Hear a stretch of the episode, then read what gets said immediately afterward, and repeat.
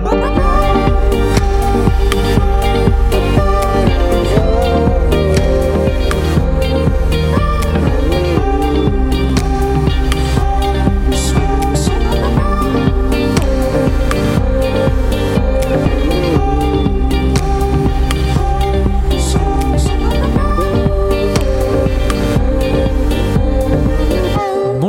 Et à tous et bienvenue dans la Méridienne, j'espère que vous allez bien. Je suis heureux de vous retrouver en ce mercredi 10 février. Au programme de cette émission, pas d'invités mais beaucoup d'actualités. On vous parlera de cette curieuse nouvelle de la ville de Vendôme qui a vendu son nom à LVMH en échange d'emplois. Nous ferons un point également sur l'enquête des experts de l'OMS sur l'origine de la pandémie à Wuhan qui n'a pas mené à grand chose, ainsi que du projet de démantèlement d'EDF qui suscite toujours une forte opposition de la part des employés de l'entreprise entreprise énergétique, mais on commence tout de suite avec le Flash Info.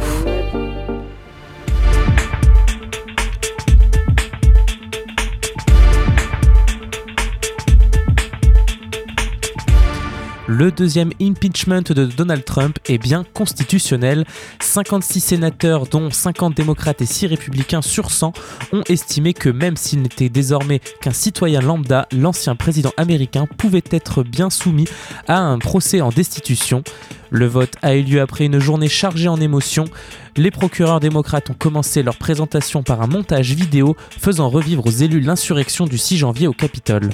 Ils accusent l'ancien chef d'État d'avoir incité la foule à l'envahir ce Capitole dans son discours prononcé quelques minutes avant les incidents.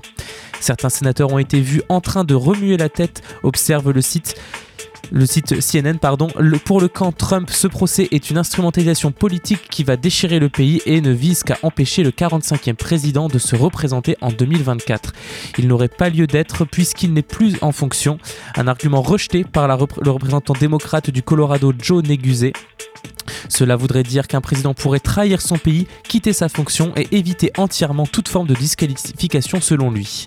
L'ancien locataire de la Maison Blanche n'aurait pas du tout apprécié la performance légèrement décousue de son avocat Bruce Castor face au Sénat. L'homme de loi a notamment salué la qualité de la présentation des procureurs démocrates.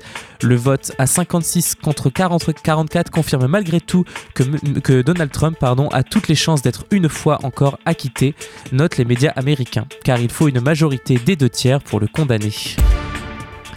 Accord entre le Fatah et le Hamas au Caire, les deux mouvements s'engagent à respecter le résultat des premières élections en territoire palestinien depuis près de 15 ans. 14 factions ont participé à un sommet organisé en Égypte. Jeudi aux Palestiniens, croyez en ce que nous avons accompli, a commenté Djibril Rajoub, secrétaire général du Fatah après l'accord. Des élections législatives sont prévues le 22 mai, une élection présidentielle également en juillet, mais Palestiniens et observateurs restent sceptiques sur la tenue du scrutin. Mahmoud Abbas, le président de l'autorité palestinienne, a promis à plusieurs reprises des élections depuis la fin de son mandat en 2009. L'armée birmane s'introduit dans le siège du parti d'Aung San Suu Kyi. Le raid a eu lieu hier soir. Un employé du parti a vu sur les caméras de sécurité policiers et militaires pénétrer vers 21h dans les locaux de la Ligue nationale pour la démocratie à Rangoon. Le raid a suivi une nouvelle journée de manifestations à travers le pays contre la détention d'Aung San Suu Kyi. La police, elle, a utilisé canons à eau, gaz lacrymogène et balles en caoutchouc pour disperser une foule pacifique, faisant 5 blessés dans la capitale Naypyidaw.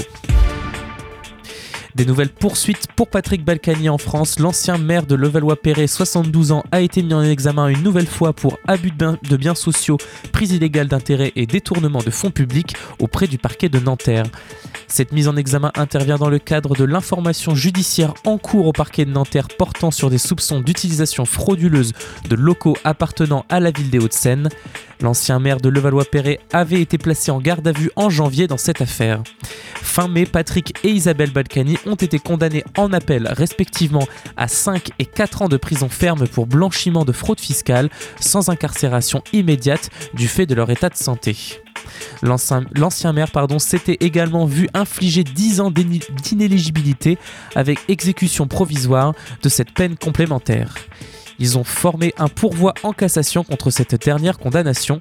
Quelques mois avant, en mars, ils avaient été condamnés en appel à 3 ans de prison ferme pour fraude fiscale. Dans une lettre adressée à la communauté éducative et aux étudiants, le directeur de Sciences Po Frédéric Millon annonce sa démission après la polémique dans l'affaire Olivier Duhamel. Des étudiants de la prestigieuse école demandaient son départ.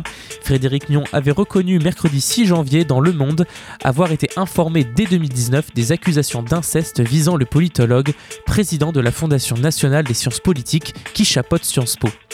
Dans le livre La Familia Grande, la juriste Camille Kouchner accuse, accuse pardon, Olivier Duhamel d'avoir violé son frère jumeau quand il avait 14 ans. Une enquête avait été ouverte depuis. Et le gouvernement français travaille à de nouvelles pistes justement pour changer la loi sur les crimes sexuels envers les mineurs et compte agir vite. Plusieurs pistes ont été avancées par l'exécutif, notamment par le ministre de la Justice Éric Dupont-Moretti et le secrétaire d'État à l'enfance et aux familles Adrien Taquet. Ils ont été missionnés par Emmanuel Macron il y a deux semaines pour élaborer des propositions. Tout d'abord, un acte de pénétration sexuelle accompli par un adulte sur un mineur de moins de 15 ans sera désormais un viol. C'est ce qu'a annoncé le garde des Sceaux. Actuellement, une condamnation pour viol ou agression sexuelle suppose que les juges démontrent l'absence de consentement à travers les notions de violence, menace, contrainte ou surprise. Or, la notion de contrainte exercée par l'agresseur constitue aujourd'hui un frein, c'est ce qu'a indiqué le cabinet d'Adrien Taquet. Le gouvernement annonce également la création d'un mécanisme de prescription glissante. L'objectif ici est de faire en sorte que toutes les victimes d'un même auteur puissent bénéficier d'un procès. Avec la loi actuelle, il arrive fréquemment que seule la dernière en date des victimes d'un même auteur puisse déposer en tant que partie civile à la barre d'un tribunal, tandis que les autres sont là uniquement comme témoins, car les faits les concernant sont prescrits, ce qui n'est pas supportable, a exposé le secrétaire d'État Adrien Taquet.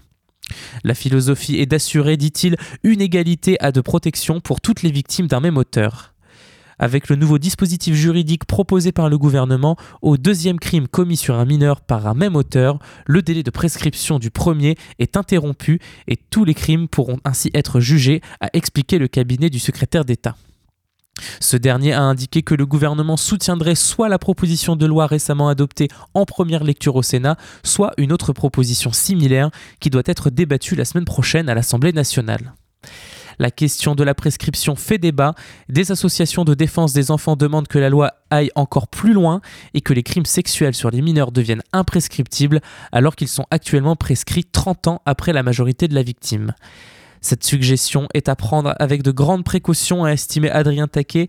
Il a noté que les associations étaient divisées sur ce sujet et qu'un certain nombre de victimes parlent une fois que la prescription est passée, car c'est ça qui a un effet déclencheur chez elles. Enfin, en ce qui concerne une possible pénalisation spécifique de l'inceste, le gouvernement n'a pas encore tranché quant à une possible pénalisation spécifique de celle-ci, un point que réclament certaines associations de défense des victimes.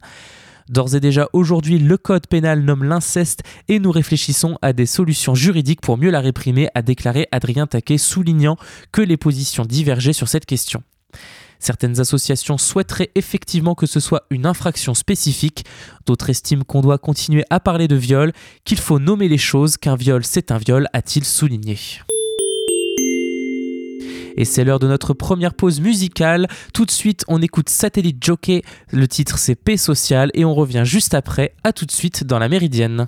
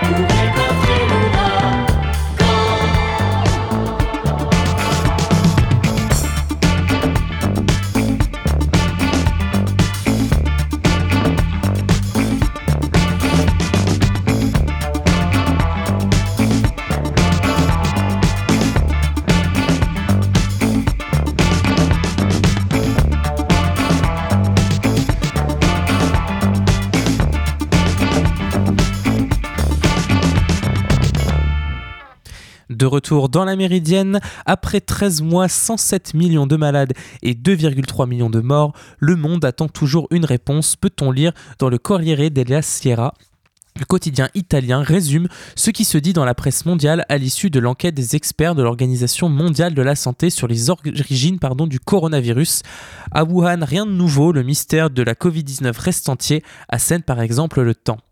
Les conclusions de cette mission tant attendue, comme le décrit El País, ont été présentées mardi, hier, à Wuhan, par les 14 experts de l'OMS et par leurs homologues chinois au cours d'une conférence de presse de 3 heures, entourée de confusion et confirmée peu de temps auparavant, précise le quotidien espagnol.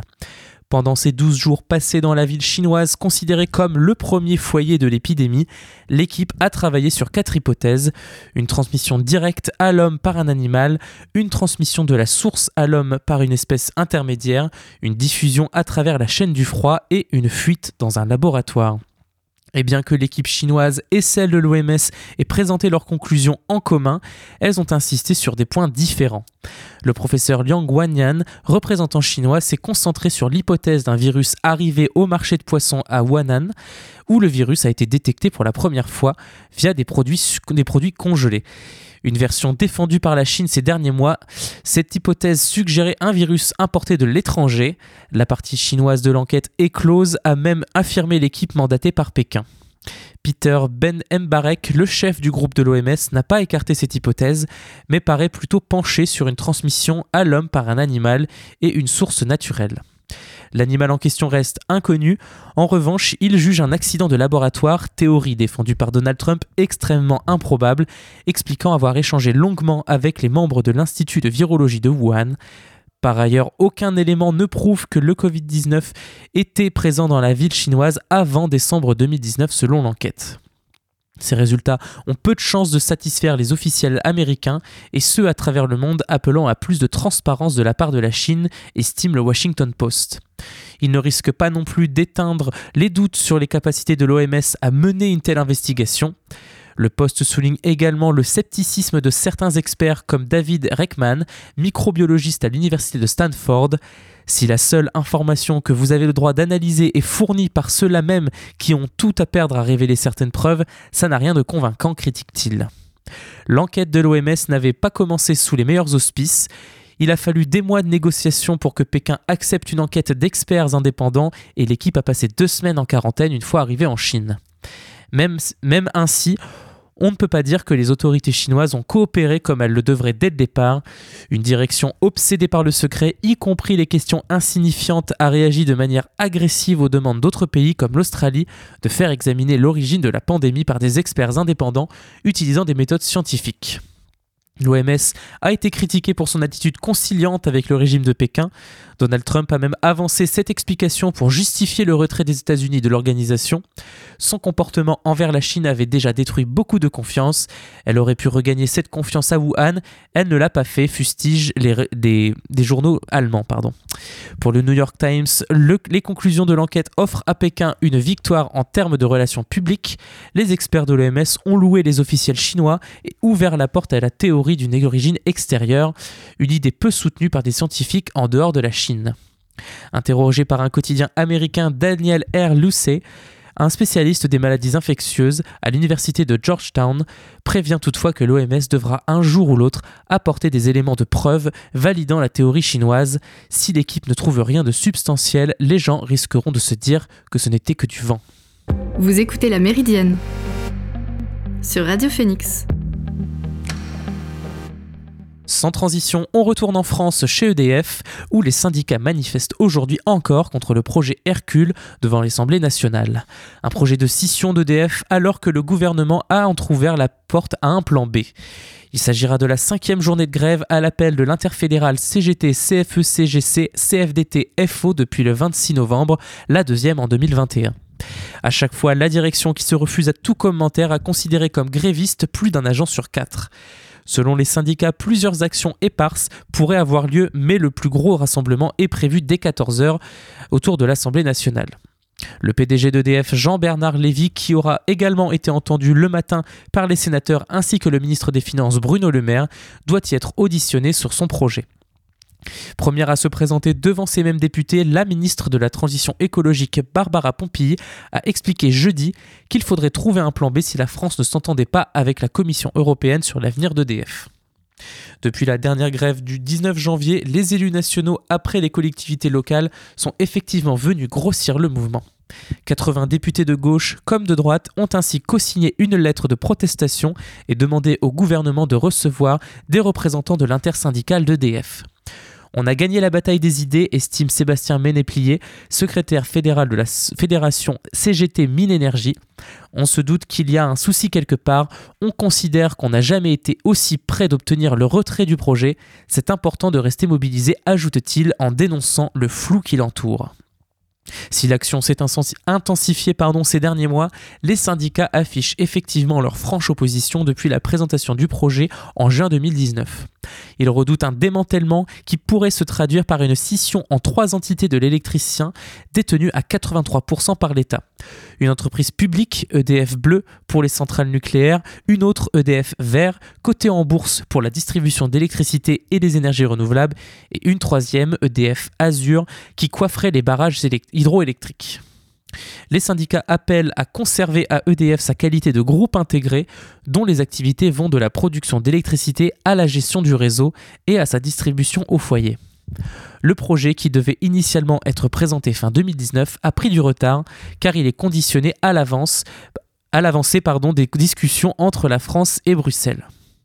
Néanmoins, la menace du recours aux ordonnances pour faire passer cette réforme semble s'être dissipée Vendredi, l'ancien ministre de la Transition écologique Nicolas Hulot a rassuré les protestataires en déclarant dans le monde que ce projet risquait de faire porter aux contribuables les surcoûts faramineux du nucléaire et de privatiser totalement les opportunités et bénéfices économiques des énergies renouvelables.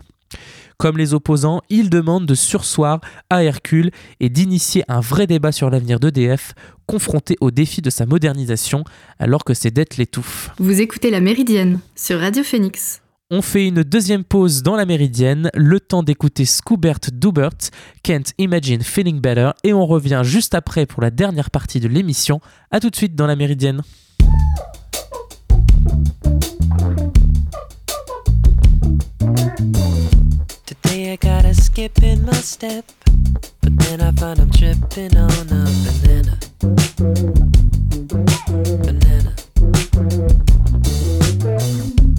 Off and skip along. I got a good thing going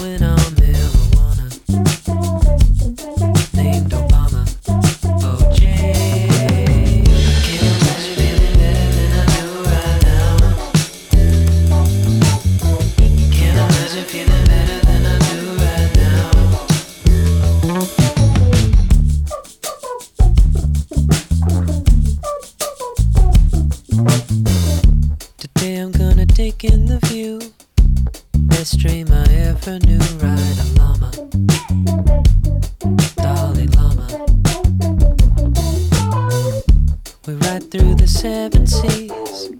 His holiness and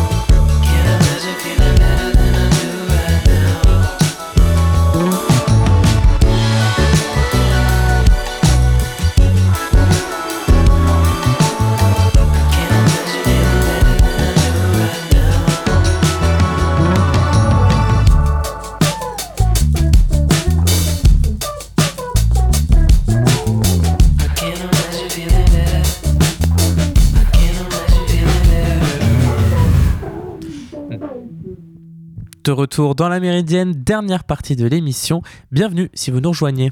Le 13 mars, Nantes est officiellement devenue la première vague ville autogouvernée de France. Après trois ans de guérilla intense, elle a été rachetée à Sivine par ses habitants. À ce jour, Brest, Rennes, Vienne, Nanterre, Orange, Alès et Marseille sont en passe de basculer aussi. Les multinationales, de leur côté, semblent au creux de la vague. Et on vous parle d'une histoire digne d'un roman d'Alain Damasio, et pourtant c'est bien la réalité. Nous ne sommes pas dans l'œuvre du romancier de science-fiction Les Furtifs, mais bien ici et maintenant en 2021. Vendredi 5 janvier, dans un post Facebook, Laurent Briard, le maire UDI de la ville de Vendôme, a confirmé l'approbation par le conseil municipal des termes du contrat de cession de la marque Vendôme à la société Louis Vuitton Maltier SA. Ce contrat accorde uniquement à la société l'utilisation du nom Vendôme pour toute création de collection ou de produits liés à la joaillerie de luxe. Il n'est pas question dans cette session de marque que le groupe LVMH s'approprie le nom de notre ville dans sa globalité, mais bien pour ses seules créations de bijoux. Je tiens à rappeler que le nom Vendôme est utilisé partout dans le monde sans qu'aucune autorisation ne soit nécessaire pour bien d'autres catégories de produits et de services comme pour les cosmétiques, l'hôtellerie et l'immobilier, a-t-il annoncé. En échange, la ville de Vendôme va toucher 10 000 euros et bénéficier dans les prochains mois de nouvelles créations d'emplois sur la commune par LVMH qui a déjà installé dans la ville et ses alentours plusieurs ateliers. À terme, un millier d'emplois devraient être créés par l'entreprise. Nous poursuivons un partenariat gagnant pour notre ville dans la poursuite des investissements déjà réalisés par le groupe LVMH, ajoute le maire dans son message. Un partenariat qui localement fait l'unanimité ou presque, puisque seulement deux voix sur 33 se sont exprimées contre cet accord au conseil municipal. Dans la foulée de la session du jeudi 4 février, sur Facebook, l'élu écologiste Florent Gropard regrettait toutefois cette nouvelle extension de l'accord passé entre la ville et l'enseigne de luxe. Dorénavant, un artisan vendômois ne pourra plus utiliser le nom de sa propre ville sans en quémander l'autorisation à LVMH. Privatiser ce mot et le transformer en emblème publicitaire est une décision que nous ne pouvons pas partager. Il ne s'agit pas d'une vente temporaire, d'une licence ou d'une convention d'exploitation, mais bien d'une cession définitive à une très grande multinationale pour seulement 10 000 euros. Une session qui permettra à l'enseigne de luxe de promouvoir un imaginaire qui, à part les sept lettres du mot Vendôme, n'a pourtant rien à voir avec celui de la sous-préfecture du Loir-et-Cher. Comme l'écrit le site spécialisé Fashion Network, Vendôme renvoie inéluctablement en effet à la célèbre place parisienne du même nom, synonyme de luxe par excellence, qui accueille les principales maisons de joaillerie du monde, ainsi que la boutique porte-drapeau de Louis Vuitton. La preuve que le naming, cette pratique qui consiste à donner le nom d'une marque à une enceinte sportive, à une équipe de foot ou à une ville, comme dans le roman Les Furtifs, ça peut parfois emprunter des itinéraires bis. Vous écoutez La Méridienne sur Radio Phoenix. Et juste avant de nous quitter, on vous fait une part d'une dernière information. C'est ce mercredi que le gouvernement, en, Conseil des ministres se penche sur le projet de la loi climat. Très attendu, le texte est issu des propositions de la Convention citoyenne pour le climat et représente à un an de la présidentielle un véritable test pour la crédibilité des engagements environnementaux d'Emmanuel Macron. Le gouvernement l'assure, ce texte baptisé Climat et résilience rendra crédible l'atteinte de l'objectif de réduction de 40% des émissions de gaz à effet de serre en 2030 par rapport à 1990. Avec ses 65 articles, cette loi ambitieuse et riche dont le gouvernement n'a pas à rougir, selon Matignon, ancre l'écologie dans la société française et fait le dernier kilomètre de la transition écologique. Une affirmation qui est toutefois loin de faire l'unanimité, comme le montre la pluie de critiques qui accusent l'exécutif de détricoter les 149 propositions de la Convention climat, des critiques des militants écologistes mais aussi de certains citoyens eux-mêmes. La loi manque tellement de muscles que je ne reconnais même plus nos objectifs de la Convention. Où est la grande victoire pour le climat? Pourquoi se contenter de si peu? S'est emporté sur Twitter William Ocan, l'un des 150 citoyens de la Convention. Hormis les trois mesures écartées d'emblée par le chef de l'État, comme la demande d'un moratoire sur la 5G, le gouvernement assure que toutes les autres propositions des citoyens sont mises en œuvre, 75 ou en cours de mise en œuvre, 71 d'entre elles, dont une cinquantaine dans ce projet de loi outil privilégié de leur déploiement. Mais si les mesures présentées sont en général pertinentes, elles sont souvent limitées, différées et soumises à des conditions telles qu'on doute de les voir mises en œuvre à un terme rapproché à juger le Conseil économique, social et environnemental. Les nombreuses critiques pointent surtout des mesures édulcorées, notamment sur la demande de création d'un crime d'écocide devenu délit dans ce projet de loi.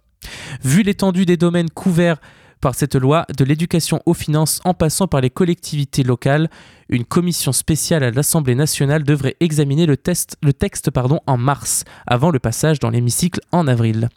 Les citoyens, eux, doivent se réunir une dernière fois officiellement fin février pour juger de la réponse de l'exécutif à leurs propositions. Et voilà, c'est la fin de cette émission. J'espère qu'elle vous a plu. Vous pouvez la retrouver en podcast sur le site phoenix.fm ainsi que toutes les précédentes pour un nouveau numéro de la Méridienne. Eh bien, c'est rendez-vous demain, même heure, même fréquence. D'ici là, portez-vous bien et passez une bonne journée sur Radio Phoenix.